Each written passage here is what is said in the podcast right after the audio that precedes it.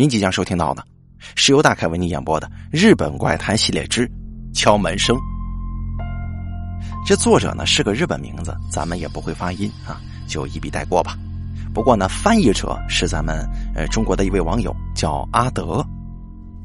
咱们说故事内容。从我居住的城市到邻县的某个小镇，大约需要花上四个小时的车程。在数年前呢，警方在那个小镇保护了一个身份不明的男孩。为什么要保护他呢？经过调查得知，这个男孩并非是当地人，而是距离该地数百公里之外的他县失踪的一个小孩。根据这个男孩所言，这些日子他被一个素未谋面的女子监禁于家中。事实上，同样的囚禁案件，相同的手法，发生过四起。警方将他视为连续诱拐儿童案件，开始着手调查了。被害者皆为小学低年级男童。不过，这个案子的奇特之处在于，男童们身上都没有什么外伤，这犯罪者似乎并不想加害这些男童，也未向被害者的父母索要赎金。监禁这些男孩的房间窗户被密封，为了不让男孩们看到外头的景色。但是呢，房间内部装有电灯，也按时供应一日三餐，甚至连电视、书本、漫画跟游戏一应俱全。诱拐他们的女人并没有遮掩自己的脸，她不叫这些男童的本名，而是叫他们小斌。并且要求孩子们陪他说话。几天之后，女人就会开车将睡梦中的孩子载到郊区释放掉。警察根据被害男童的证词，锁定了镇上某位女性居民为头号嫌疑犯。他独居在郊区的老房子。这诱拐案件发生之前呢，他的孩子因为不明缘由。被举报为失踪人口，而警方认为他呢是因为太过思念失踪的儿子才会犯下这种案子。后来警方也曾经调查女子的家里，但是她本人早已消失无踪了。警方在老房子里发现了疑似用来监禁男童的房间。这房里留着写着“我要去儿子身边”，像是遗书内容的这么一张纸，以及向被诱拐的男童们进行道歉的信件。小斌是他儿子的昵称。被诱拐的男童们一致表示：“我们虽然感到很害怕，不过那个女人真的是非常温柔的。”该名变成失踪人口的女人以及她的儿子，至今仍然未被寻获。由于整起事件扑朔迷离，当时还被某些媒体大肆报道了一番呢。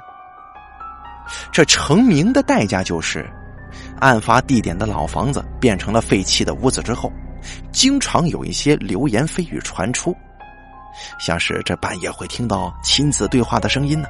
或者说失踪的孩子变成了幽灵等等等等，根本无法证实的谣言。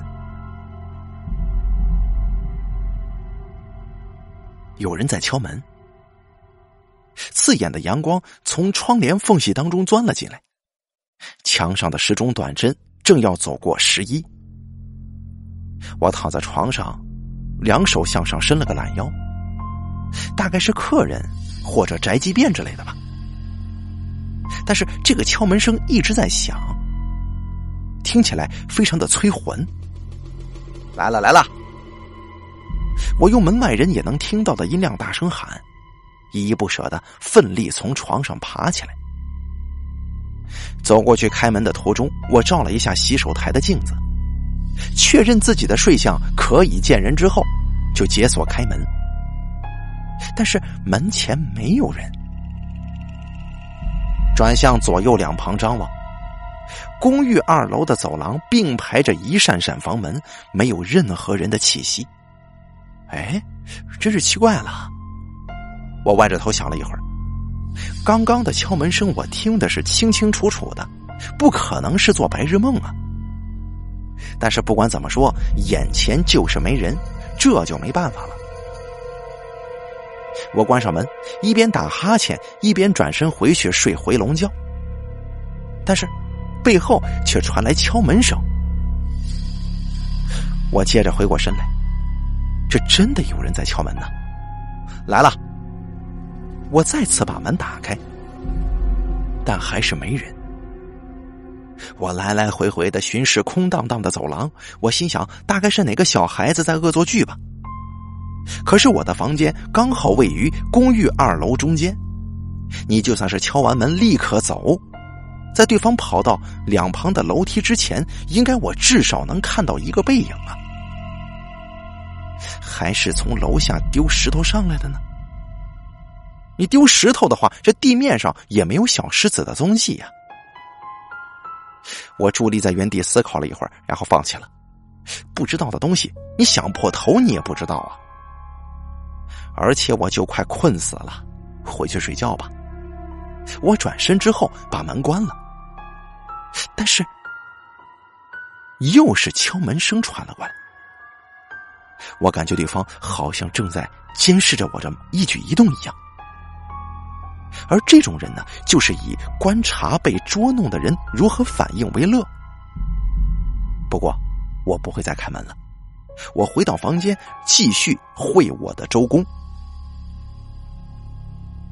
我整个人埋进棉被里，但是这敲门声一直响个不停，这他妈烦不烦呢？不管门外的是谁，这天杀的恼不恼人呢？看来呀，他是打算敲门敲到我开门为止。我在心中叹了口气，再度爬出被窝，蹑手蹑脚的走向大门。我走到门前的时候，这敲门声仍然没有任何停歇。此时，我心里突然冒出一个疑问：如果这是恶作剧的话，那对方为什么不按对讲机？而选择用敲门的方式呢？本来我想突然开门反吓对方一跳，但是我在门前把脸凑到猫眼上，偷偷的看外头的样子。从猫眼镜头可以看到弯曲的门前景象，眼前只有涂了红色油漆的扶手以及水泥走廊之外，一个人也没有。他就没有任何能够制造出敲门声的东西。可是这敲门声是，在我从猫眼窥视外面的档口，当我理解了眼前的情况所代表的意义的时候，我脖子周围的皮肤瞬间汗毛直立。这敲门声来自于看不见的东西。我仅存的少许睡意瞬间就消失了，在金属门板的后方存在着某一个不知名的物体。此时耳边传来走上公寓楼梯的脚步声，我开始全身戒备起来。脚步声朝着这里逐渐逼近，提着购物袋的人正通过猫眼的前方，是同公寓的邻居。我条件反射性的打开门，走到外头，叫住正要进屋子的邻居：“哎，不好意思啊，我跟邻居没什么往来，只有碰到的时候才会打个招呼。我知道他比我大一两岁，念同一所大学，但是不同科系。他似乎刚刚买完午餐回来，突然被我叫住之后，转头看向我：‘啊，怎么了？哎，请问你刚才有没有看到？’”别人敲我的门呢，我没看到。哎，不过我也没敲你门呢。啊，那你走楼梯上来的时候有没有跟谁擦肩而过呀？没有。那那你就没有听到敲门声吗？真没有。我更加确定了，这条走廊从头到尾都没有人经过。是这样啊，我知道了，谢谢你啊。虽然邻居满脸疑惑，但是他大概也不想去趟这趟浑水。再见。然后他走进房间，关上了门。我也回到了自己的房里。我这才刚关上门呢，这敲门声又响起来了。总之啊，先放置不管吧。我走进厨房，做了一杯加入砂糖的热牛奶，再捧回卧室，坐在床沿上慢慢的喝着。我一边喝一边整理脑中的情况。像这种情况，已经可以排除小孩子恶作剧的可能了。这样看来，应该是跟所谓的灵异声音是同一种现象吧。目前我只是受到了声音的干扰，如果没有出现其他干扰，我不去管它，应该不会怎么样吧。但是我转念一想，为什么偏偏是今天来敲我的房门呢？为了念大学，我搬来这所公寓也有段时间了，这种现象还是第一次出现。之前我也没听说过这房间有啥问题。如果原因并非来自于房间，那么就是我本人的问题了。我大概是在哪里招惹上了一只，呃，或者一个会一直敲房门的东西吗？这个时候，我隐约理出了一条线索。喝完热牛奶，我就拿起手机打给朋友小金，耳边不断的重复嘟嘟声。结果小金没接电话，可能他还是在睡觉。小金这个人是个公认的灵异迷，所以我才想找他商量商量。再接着，我打给另一个友人阿德，嘟嘟声响了一会儿之后，喂，干什么？传来阿德的声音：“阿德，是我。”废话，我知道是你，有事快说。阿德的声音听上去有些不爽，看来是我吵醒他了。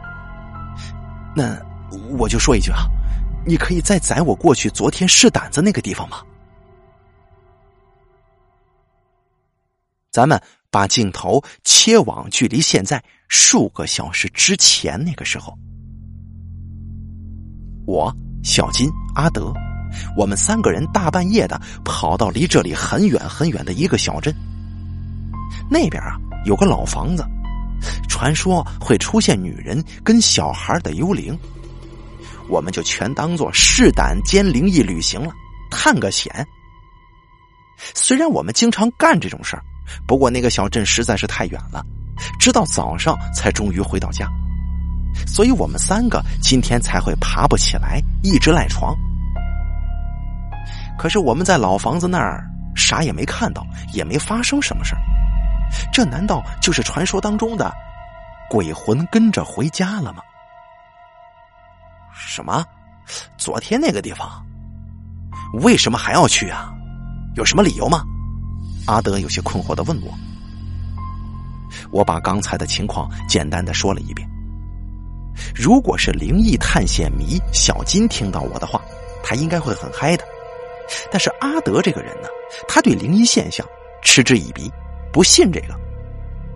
所以我在说明的时候声音发抖，想着他不知何时会冒出一句无聊透顶，然后挂我电话。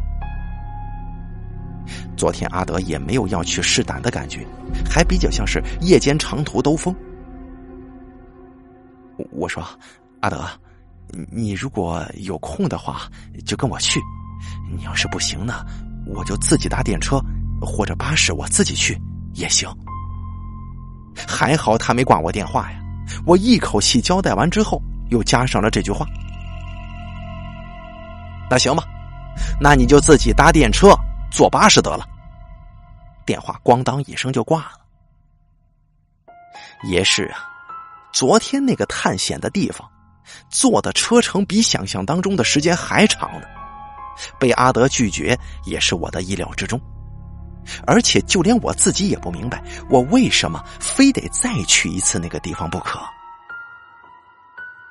不过，认真说起来，应该是想说自己被东西缠上了，只好去趟寺庙，或者转向医院求助，出现幻听该怎么办才对吧？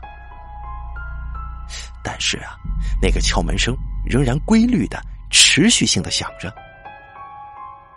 但是怎么说呢？我就特别在意这件事儿。不知为何，我从未感到恶心、郁闷或者厌烦。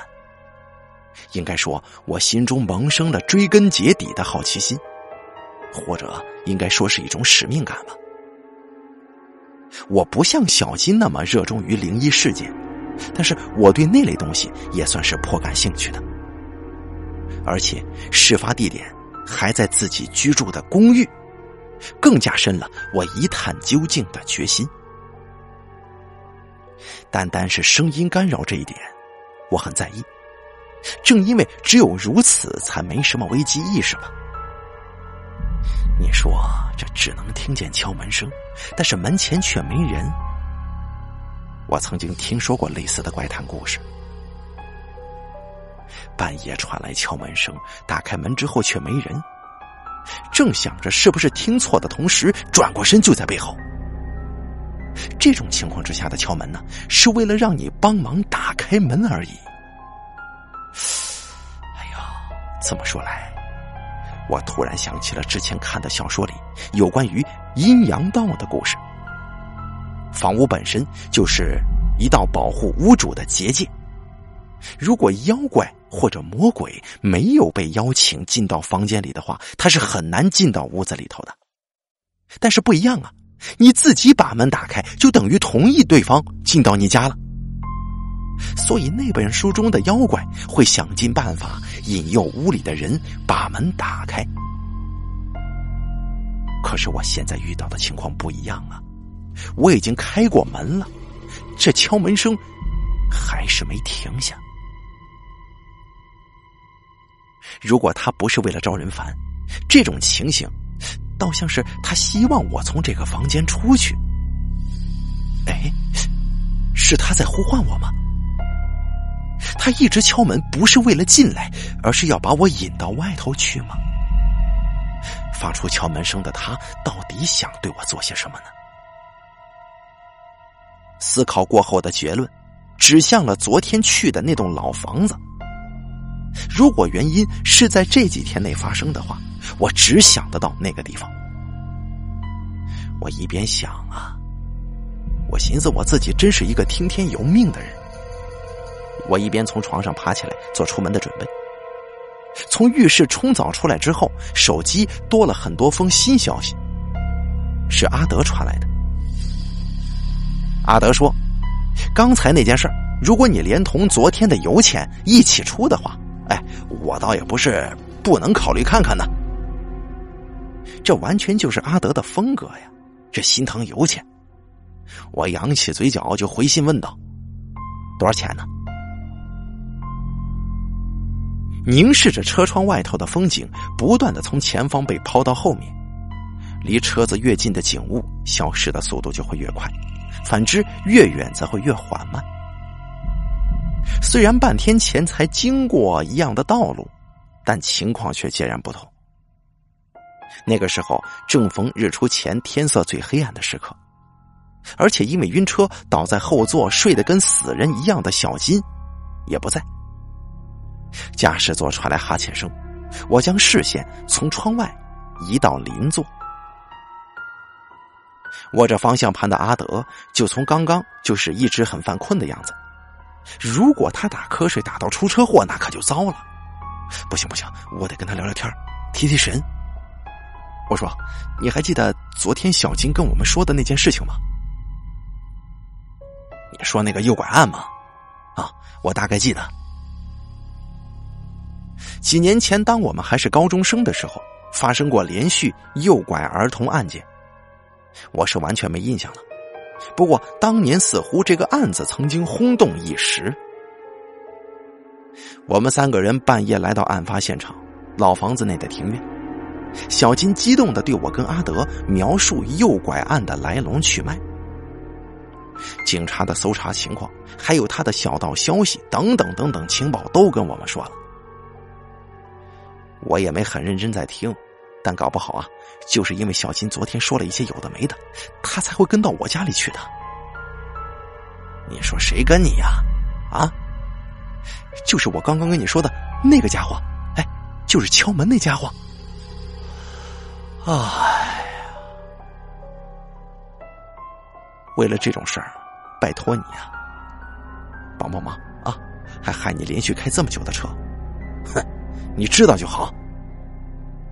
听这个语气，阿德是真的打从心底觉得麻烦。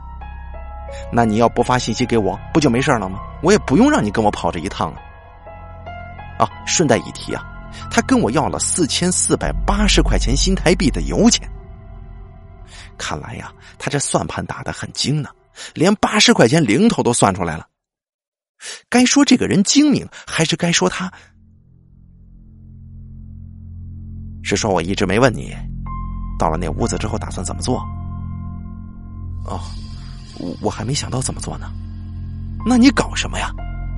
阿德看着前方，碎碎念叨：“没办法，我真的还没决定，到了那个屋子之后该怎么做。”我甚至连那个跟着我敲门的人是不是来源于这个屋子，我都不知道。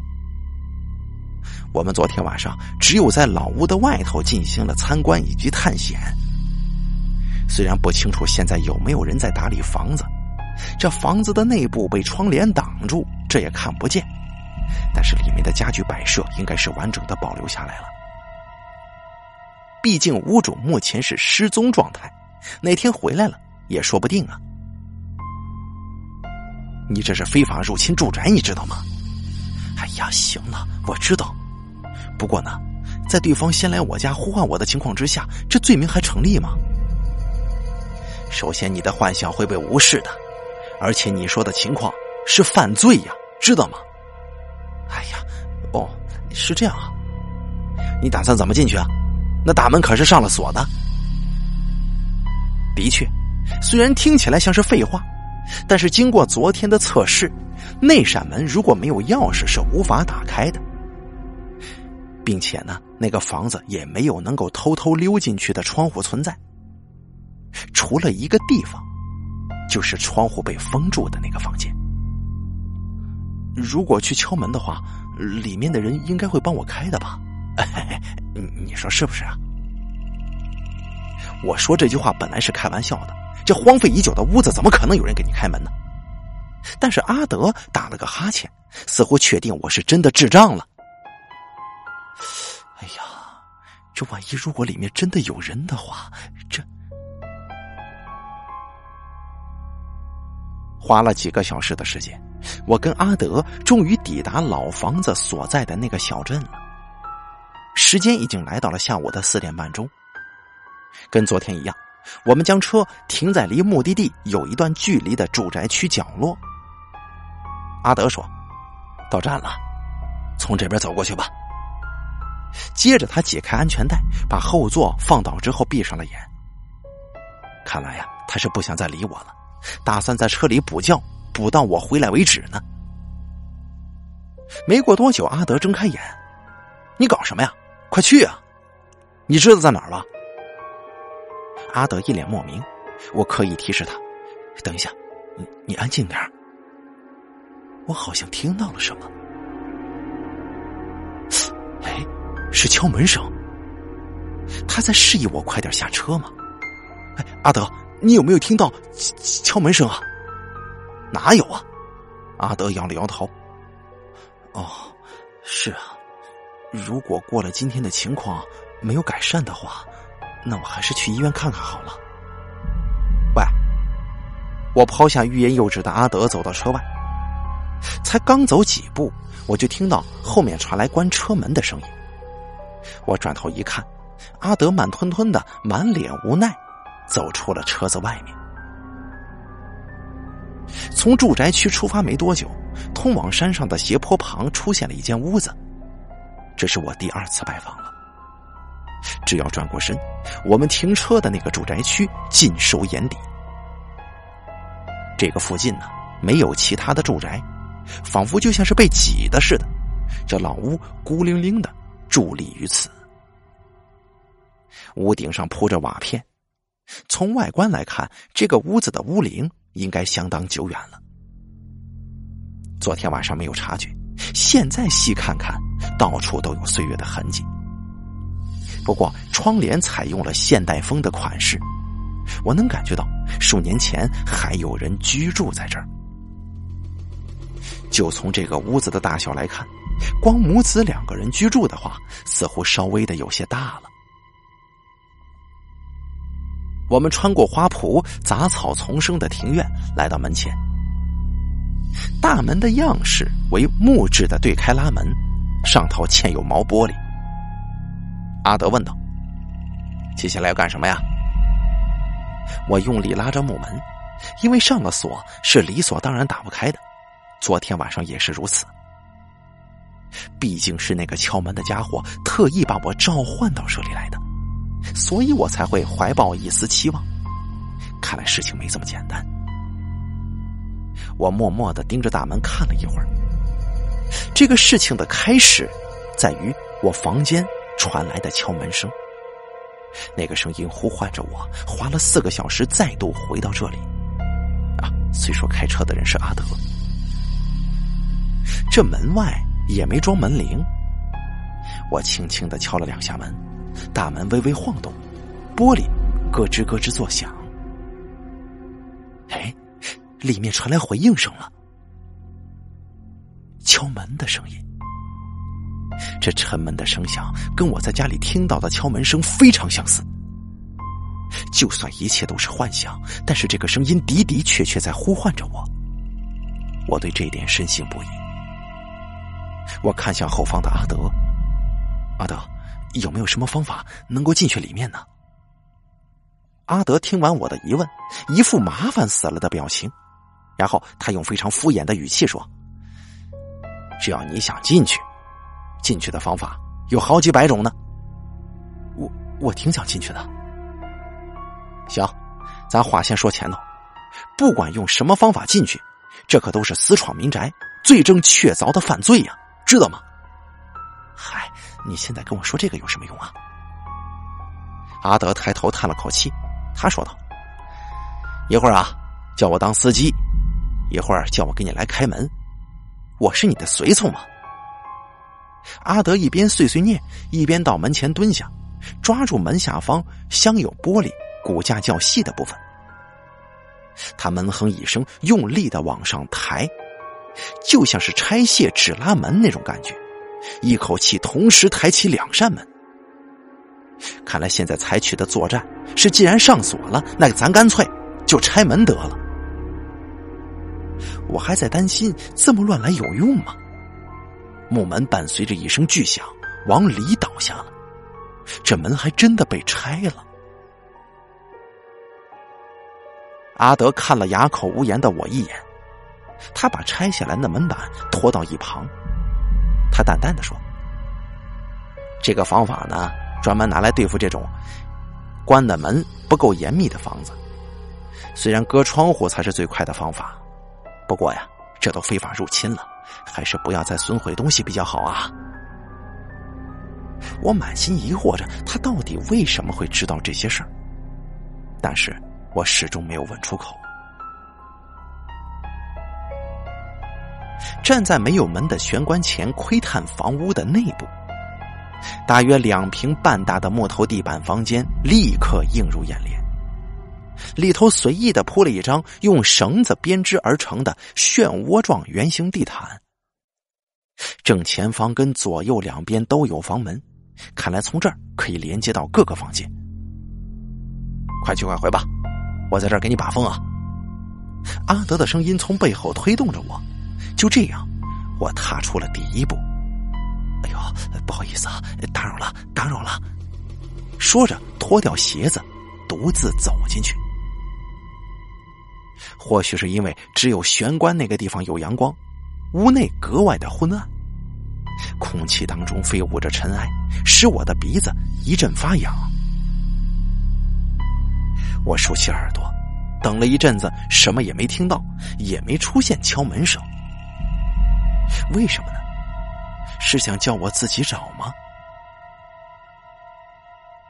我突然想起西侧的那间房了，就是当年右拐案用来监禁小孩子的房间。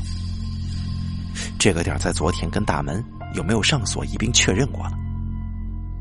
在房间的窗户那边，可以看到他从里面被封死了。我打开左手边的门，打算过去那儿。眼前出现了一条走廊，一旁有三道门。我从最靠近自己的房门依序打开确认，储藏室，下一个是空房间，应该是客房。剩下最里面的房间，我缓缓的打开了门。在这一瞬间，仿佛有种黑暗从门缝当中飞散而出的错觉。房间很暗，光线从门外钻进来，我勉强能够辨认出房内的模样。被诱拐过来的孩子，就是关在这里生活的呀。我按下了房门墙壁附近的那个像是电灯开关的东西，里面立刻充满了柔和的光线，房间内部还可以看得一清二楚。原来这个屋子还没有被断电呢。想到此时，我不禁有些吃惊了。这样，我打开灯到底对不对呢？还算了，别想了，灯都开了，也没办法。从房门看进去，左边放了一张大床，以及几乎要碰到天花板的书架，上头摆放了密密麻麻的漫画跟书本。右边的收纳柜则是有几台游戏机并排放置在一起，上方还有当年最新型的液晶电视。一旁的墙壁留有那些疑似用蜡笔画上的黑色人形涂鸦。我猜呀，这应该是小孩子画的。而涂鸦上头本应是窗户的部分，则是被和房间墙壁相同颜色的薄板给覆盖住了。除了没有窗户这一点之外，在这里生活完全没有感觉到任何不便，称得上是非常舒适的小孩房间。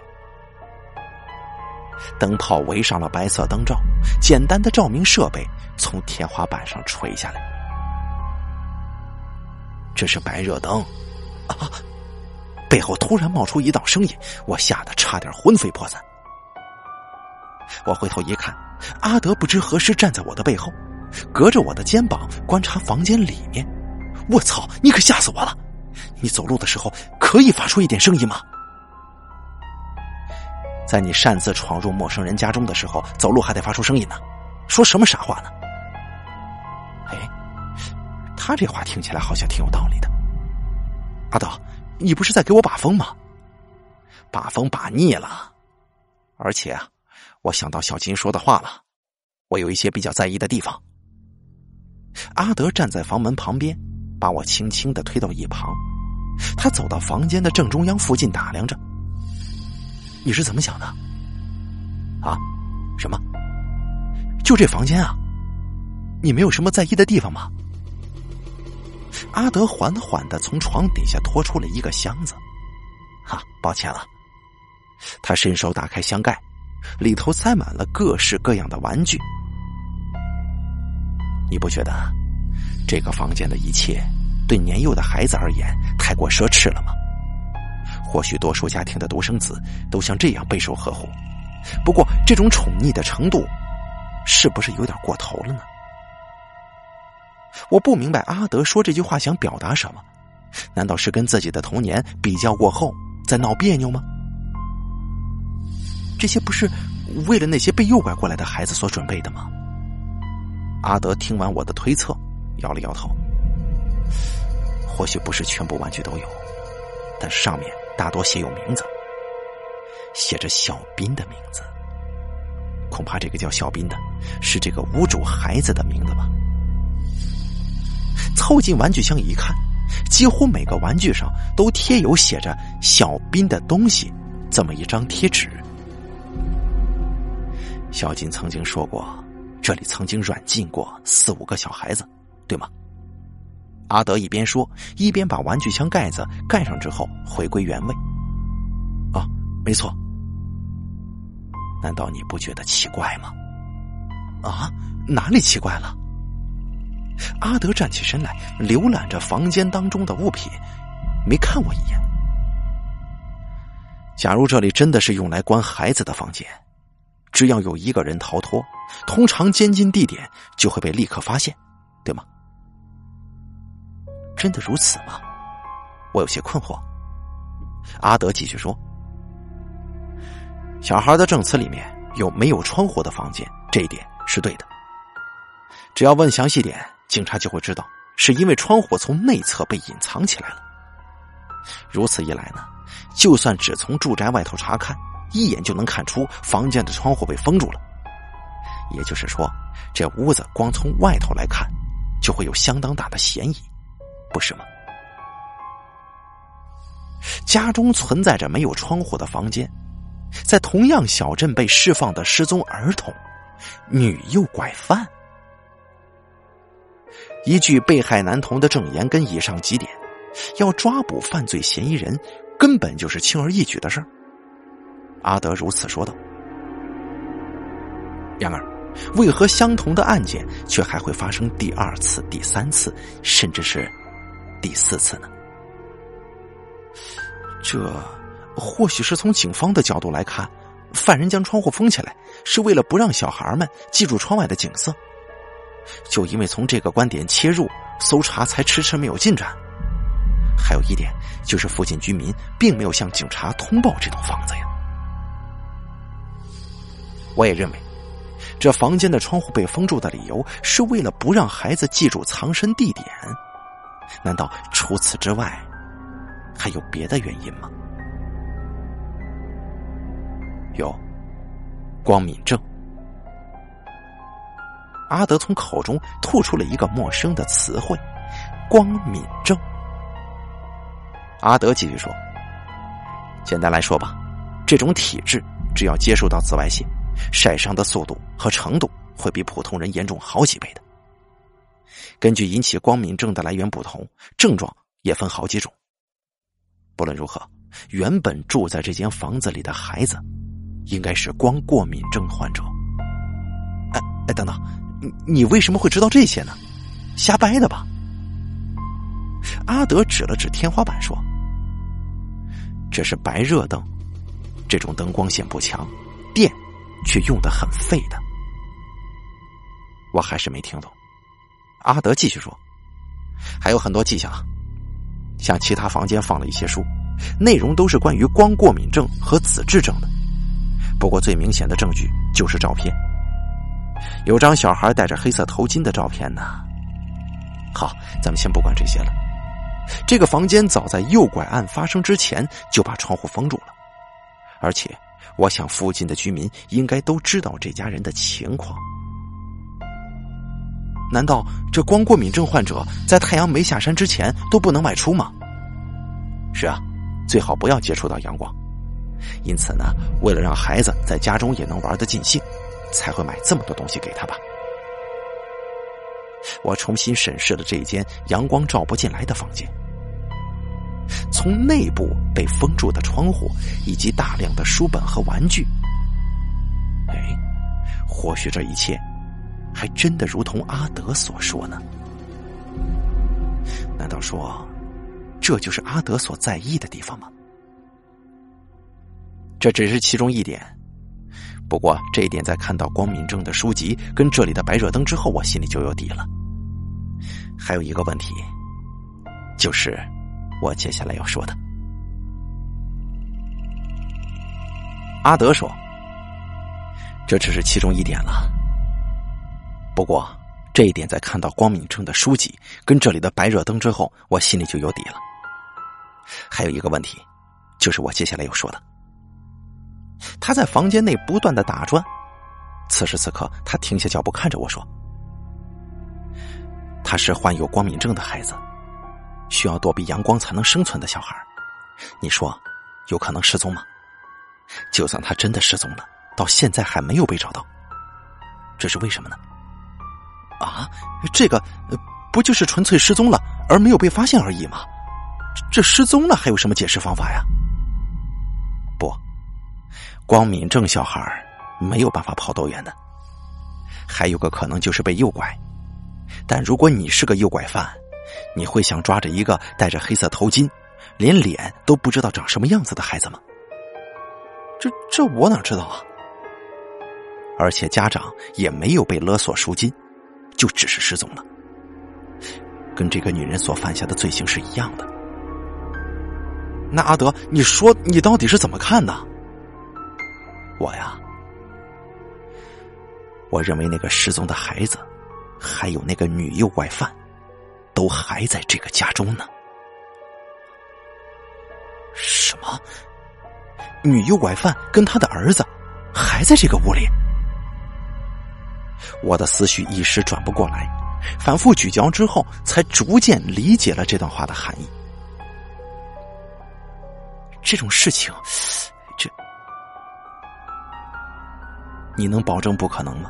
啊，还记得小金说，犯人在失踪之前留的遗书上写的内容吗？或许情报并不完全正确，但是那句“我要去儿子身边”，是知道儿子所在的地方，他才能够写得出来这句话，不是吗？那他儿子失踪这么多年了。他可能觉得他儿子已经死了，他这个当妈的寻死了吗？不，我不这么认为。他可能是为了一个孩子装设白热灯，还封住房间窗户的母亲呢。难道说，你的意思是这个失踪是骗人的？哼，这个我就不知道了。如果是骗人的话，莫非这两个人还生活在一起呢？不。至少儿子已经过世了，所以他才会犯下诱拐案。动机应该就跟警察猜想的一样：过度思念过世的儿子，才会诱拐同龄的男孩跟他共同生活一段时间，把他们关在儿子的房间，把他们当做儿子谈天说地。我认为，那个母亲将因为某些理由而过世的他儿子，他的尸体藏在某处，然后再去举报失踪人口。可能是他无法接受现实，或者有其他理由才会出此下策，可能吧。无法忍受孤寂的母亲犯下了诱拐案，在儿子的房间跟小孩接触，借此来幻想自己的孩子仍然活着。但是，同样的行为他重复了几次之后，就醒悟了，因为这些孩子始终不是他的儿子。那。是说你怎么知道他们俩的尸体在这个家里呢？我不知道啊，只是这个几率很高。想陪伴在独生子的身旁，这可是人之常情啊。说着，阿德伸手敲了墙壁两下。正因如此，你今天才会跟我来这儿吗？啊？像是气球漏气的声音从我喉间滑落。我先声明啊，现在我说的一切并非就是真相，完全就是我个人凭空臆测。不过能肯定的是，你心里跟我有一模一样的想法，你能否认吗？其实啊，你无意识之间在脑袋里面构建出了一套逻辑，而你希望找到他们、见到他们的欲望，则转化成敲门声出现在潜意识里了。这什么呀？这是阿德，你怎么连这种事情都知道呢？我听不见你所谓的敲门声。既然如此，这表示此声音只存在于你的脑海里，是你自己敲响了你的大脑啊！这就算你这么说，我可是现在才第一次听说这家的小孩不能接触阳光呢。在数年前，大众不断讨论起这个案子的时候，这一点。肯定也有被报道出来的。我的天哪，我根本没看过，也没印象啊！就算你说不记得，稍微瞄过一眼的情况资料，大脑也会自动保存起来的。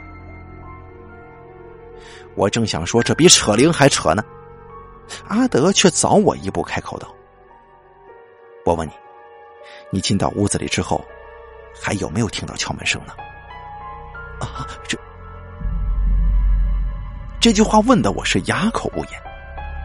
的确，一直在前方引导的敲门声，从我进到这个屋子来之后就没出现过了，仿佛宣告他的使命已经结束了一般。我认为，敲门声的任务只是为了将你带到可能藏有母子尸体的家中。即便潜意识能做到这个地步，还是无法得知最重要的尸体位置，也没有办法继续引导你呀。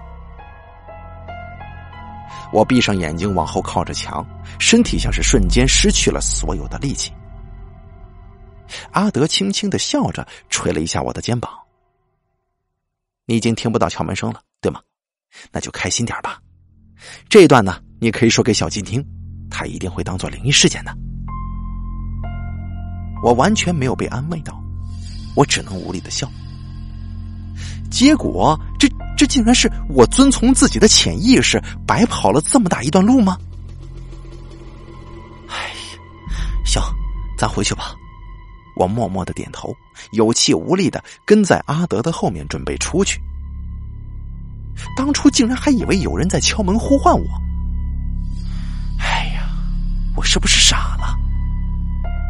我努力让自己转换心态，至少今天有一趟不可思议的体验，当真是既刺激又精彩啊！被敲门声呼唤到这么遥远的地方来，才能因此窥探到事件背后所隐藏的秘密。得了，我就当成是一个难得的经验吧。回到玄关所在的房间，阿德已经穿好鞋子出去外面了。接下来得把拆下来的大门给人家装回去才行啊！做事得有始有终嘛。放在裤袋里的手机突然开始震动。我拿出来一看，是小金打过来的。该不会这么快就要我跟他分享这智障事迹了吧？我苦笑着对屋外的阿德示意：“哎，小金打电话过来了。”然后在玄关段坐定之后，我按下了通话键。“喂，是我，你中午有打电话给我吗？找我什么事啊？”小金的语气听起来很愉悦。你不会是现在才起床吧？怎么不行吧？睡太久了吧？啊？你以为现在几点呢？已经快傍晚了。行了，怎么找我干什么？我一时之间有些词穷。我看了阿德一眼，他正转向旁边打哈欠。没什么，就是敲门声。什么？什么敲门声？就是敲门。我被敲门声搞到神经衰弱了，真他妈够了！我自暴自弃的笑了，跟着用拳头砰砰砰的敲击着地板。这可真是精彩的自我表演，我连自己都觉得可笑，可笑到笑出声。我一边敲地板，下一秒我笑容却僵住了。电话另一头的小金还在跟我说话，但是我一句也没听进去。我敲了敲地板，我再敲了一次其他位置。我站起身来挂断电话。连接着室内外的两平半房间里，铺着地毯，如同我刚进来房子的时候看到的一样，漩涡状的圆形地毯。我轻轻的掀起地毯的一角，地毯的下方是木头地板。上头有道半张榻榻米大的门，我的天哪！心跳声不断的回荡在耳边，明明脑海当中的思绪已经多到满出来，但是我却如何都无法思考。我必须拉住把手，将整个门板提起，才能打开。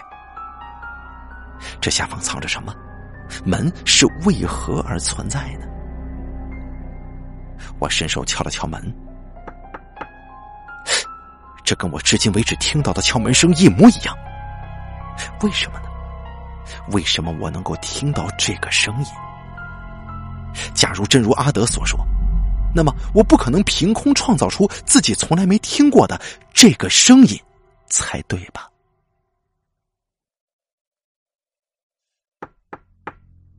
现在敲门的声音可不是我发出来的。直到目前为止，这是最微弱也是最清晰的敲门声。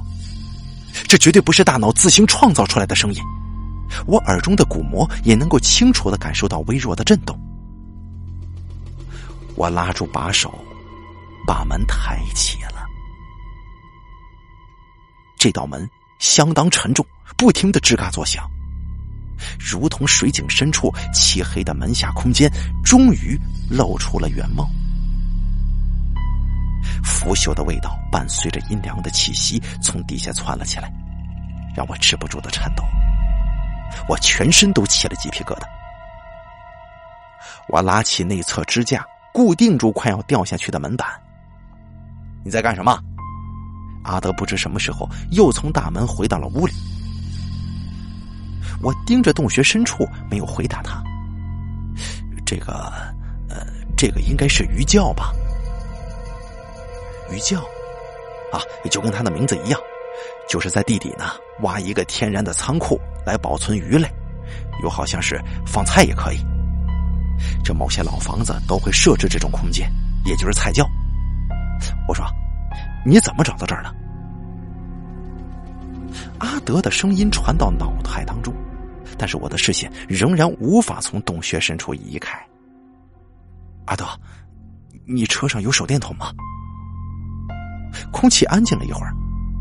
有啊。你可以帮我拿过来吗？阿德什么也没说，默默的转身往车子的方向走。没过多久，阿德拿了两个手电筒回到老屋。他站在门边，抛了一把过来。谢了。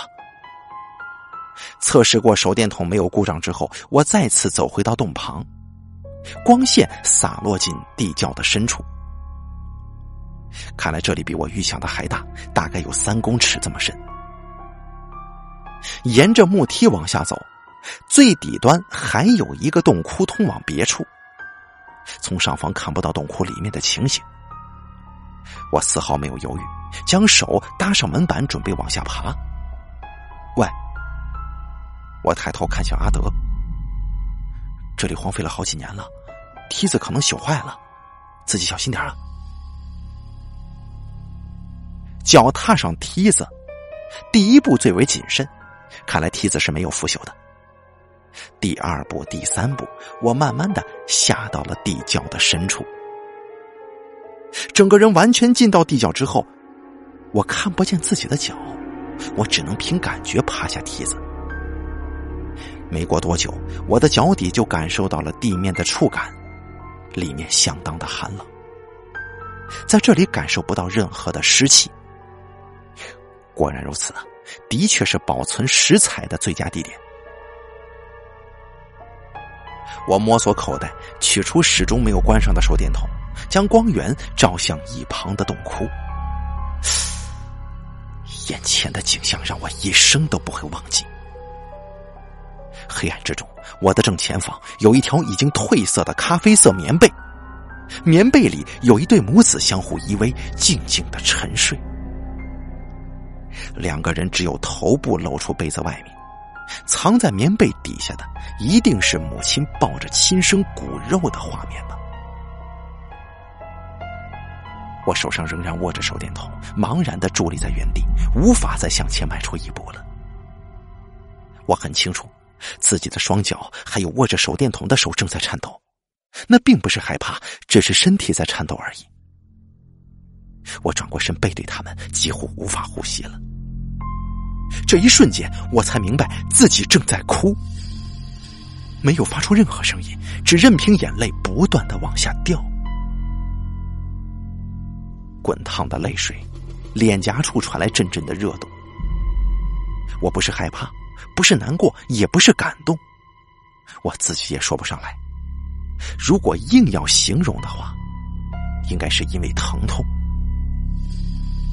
我的内心深处仿佛被成群的老鼠啃噬着，就类似于这样的心情。头上传来手电筒的光线，是阿德。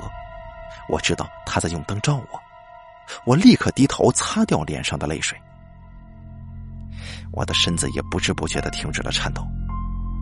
我攀上梯子，开始往上爬。虽然不再发抖，但是我的身体仍然不听使唤。花费了不少时间，最后还是阿德把我拖上去的。阿德什么也没说，是在等我冷静下来吧。我看向玄关，门板靠在上面。像是为了掩盖屋内的模样。抱歉，已经没事了。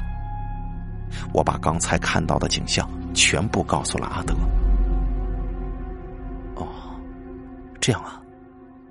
阿德的感想只有这三个字。我一直在想，为什么我能找到这两个人？是偶然还是必然？莫非又是潜意识在作怪吗？还是说是他们其中的一个人呼唤我过去的呢？想不出答案。我从口袋当中取出手机。嗨，算了吧。阿德像是看透了我接下来要干什么。什么算了？你是不是打算报警啊？对呀，为什么不行呢？因为如果我是警察的话，我第一个就会怀疑你。你会被当成把他们俩关到死的杀人犯，到时候你再去说你自己是听到敲门声才来到这里的，你一定会被当成精神病的。不过，喜欢这种情节的观众，应该会感到很兴奋吧？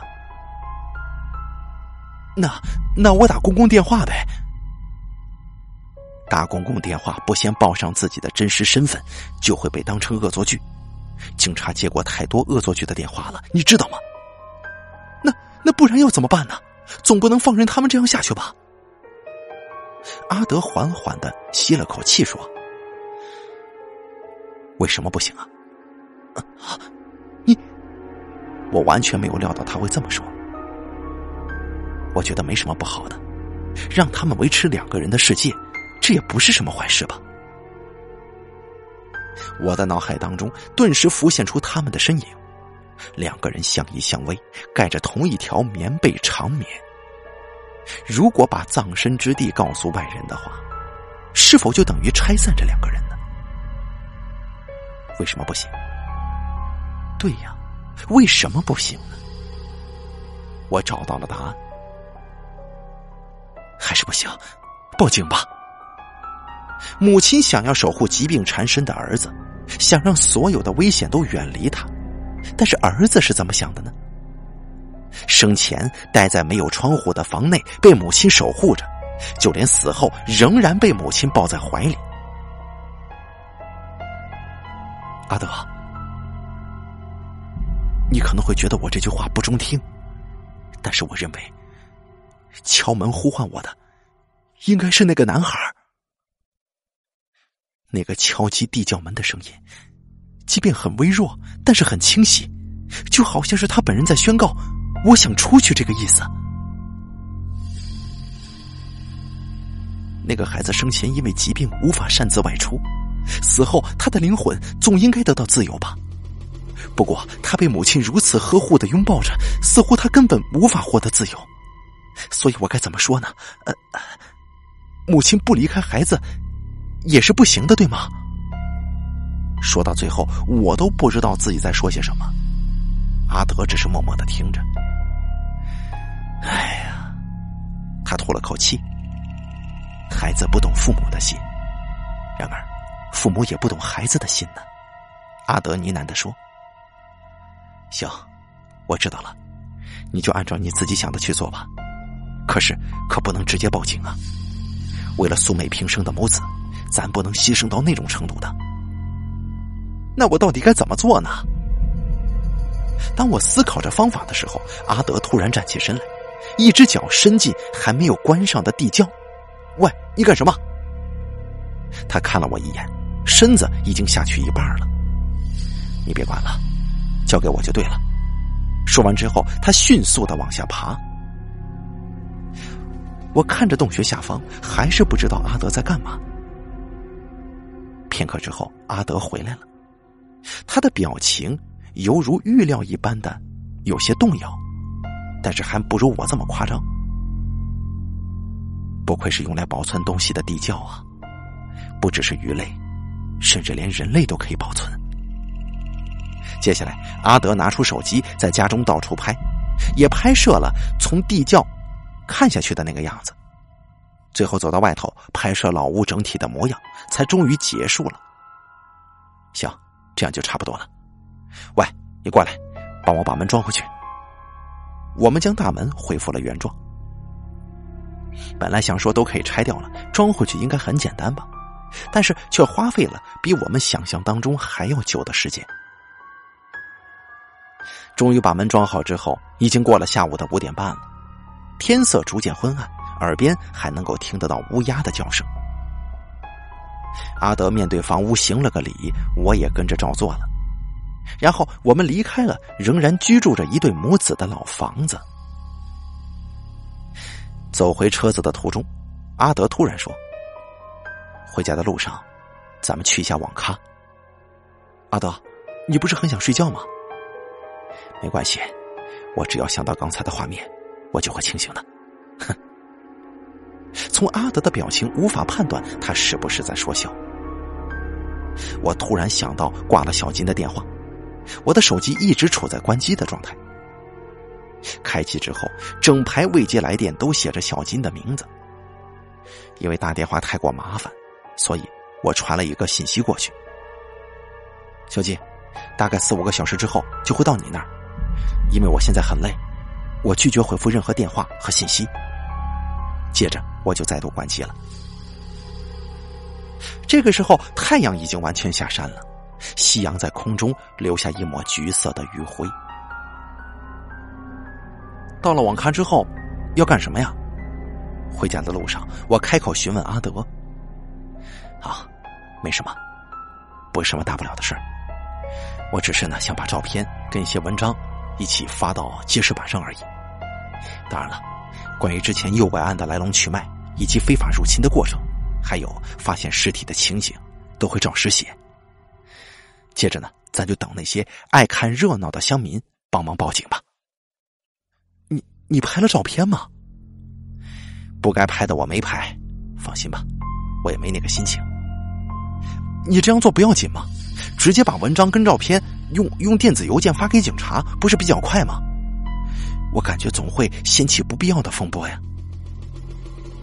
不，我这么做并不是故意要让警察难堪，而且用电子邮箱通报的话，只适用于发生网络的犯罪行为。行了。你别担心了，我会准备别的计划，确保这个消息能够传到警方那儿。你还有什么别的计划呀？你别问了，到时候你就知道了。我跟阿德在回家的途中，顺路去了网咖一趟。吃了这些东西之后，继续就往我们居住的地区前进。在这中间，阿德跟小金不断的互传信息，最后绕过去小金家。阿德看上去相当疲惫，开车的时候眼睛几乎都要张不开了，这也是理所当然。晚上十一点左右，抵达位于大学附近小金所居住的学生宿舍。小金似乎相当期待我们的到来，才刚走到他家，还没敲门呢，他就开门把我们拉进去了。喂，你们快看呐，昨天咱们去的儿童诱拐现场，这这不得了了！小金把他的笔记本电脑推到我俩面前，画面上显示着阿德几个小时之前发的半真半假的经验文章，当然完全没有提及到我们的真实身份。我也是听阿德讲才知道有这个讨论群的，这家伙呀太神了，竟然破坏人家大门，在地下隐藏的通道发现尸体之后，还直接逃回家了。我的天哪！因为实在是太惊人了，所以我报警了。我说的是真的。哦，原来他的计划是指的是这个呀。但是跟兴奋不已的小金相反，阿德已经困到不停的揉眼睛了。喂，小金，我把你的床借一下好吗？我先睡几个小时。然后阿德一下子就栽在床上了。这家伙搞什么呀？根本不知道事情的严重性。是说我明天很闲，哎，呃，要不要再去一次那个房间呢？一起去吧。老实说，我也想睡觉，但是这肩膀被摇的有点受不了了。至少阿德应该不会去的吧？他不去，为什么呀？算了，不管他。还好啊，我又想到这一点。事先呢，我就查好了坐电车跟巴士要花多少钱。单趟车程四个小时二十来分钟，来回不要五千元新台币。哎，对了，单趟是两千两百四十元，来回是四千四百八十元。我怎么觉得这个数字好像在哪听过？但是疲累导致的脑袋混沌，我想不起来呀。怎么？你说你们今天跑去哪儿了？我说你们今天跑去哪儿了？我不由得笑了起来。我本来是要来跟他分享今天的事迹的，但是，唉，我敲了敲疲惫不已、停止运作的脑袋，开始向精力充沛的朋友从头叙述今天发生的一切。就今天中午的时候啊，我听到敲门声了。好了，日本怪谈系列之敲门声演播完毕，感谢。您的收听，